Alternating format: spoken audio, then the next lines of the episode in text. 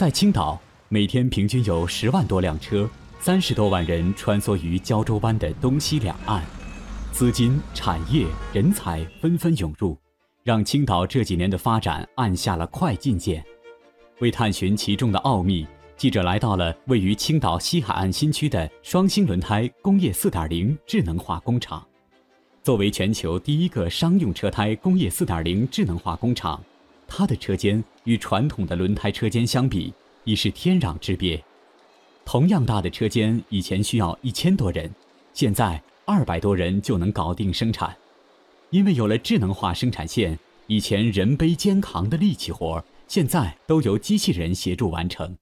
工厂工人王立刚：以前我们最少用三个来人干，是做五十五条，现在我们就是一个人来完成，一个人一百六十条，产量也高了，劳动强度大大的减低了。这样的智能化正在改变这里制造业的命运。如今，智能制造成为青岛新的经济增长点。据统计，青岛互联网加智能制造项目近百个，总投资估算超过四百亿。青岛制造正向世界展现中国创新动力。创新的动力从哪里来？人才才是源头活水。三年间，青岛李沧区这个曾经的传统老工业区。已经累计签约引进一百零八名院士，其中百分之七十三都是外籍院士。他们每年在这里工作至少三个月，把国际先进的科研成果在这里转化。在青岛国际院士港的分子生物学实验室，记者见到了加拿大工程院院士陈璞。去年，他带领团队来到青岛落户，正加紧研制针对癌症的靶向治疗。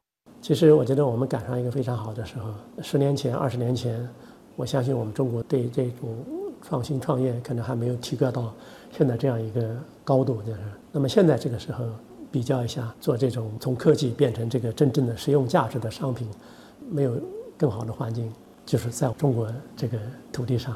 面对海洋，今天的青岛已经成为一座海洋科技城，这里已经聚集了中国百分之三十的涉海院士。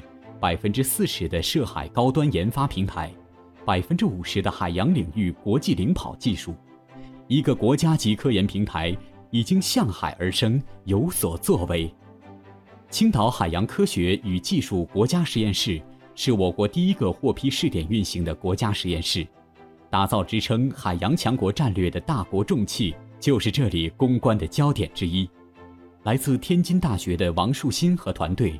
正研发中国人自己的水下滑翔机，它能长时间深潜海底，定时传回深海观测数据。这类产品呢，在海洋国防用的比较多。国外不仅仅限制，而且我们派出去的人员进到相关实验室去学习，这种可能性都没有。它实际上从各方面都在封锁。那么恰恰由于封锁呢，啊，我们可以做出自主知识产权的东西。为了突破封锁，研究团队一度租用渔船进行试验，甲板进水就一边逃水自救，一边观测数据。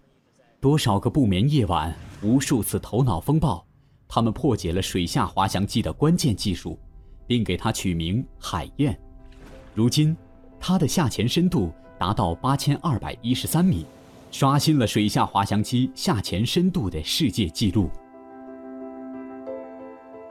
探海之梦正变为现实，蛟龙号载人潜水器从这里出发，探寻海洋奥秘。全球第三条大洋科考船“梦想号”计划于二零二一年下水，一批大国重器正为挺进海洋一展身手。在中国地质调查局青岛海洋地质研究所，所长吴能友的科研团队正紧盯一种未来的能源——可燃冰。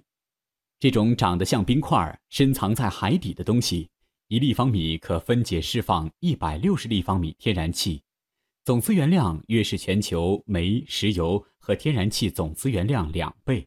二零一七年，我国首次海域可燃冰试采成功，震动世界。无能有，把这个可燃冰在地底下原位的分解成甲烷、天然气和水。再抽取到甲板面上来，才能实现这种开采，这个过程非常困难。但是国家需求能不能成功啊？就靠我们这些人我们想了很多的办法，瞄准国际一流的这种思路去做这项工作，不是跟着人家跑，而是要超过人家。为了这一刻，他们已经追赶了十八年，在实验室内模仿天然气水合物的生成环境条件，研发模拟实验与探测技术。十几年的积淀，他们为我国勘探开发可燃冰提供重要科技支撑。来自青岛的创新力量。一次次在全国乃至世界的舞台上展现自己的实力。六月，相约上合峰会的青岛，也将让全世界近距离聚焦和感受青岛制造、中国启航的创新动力。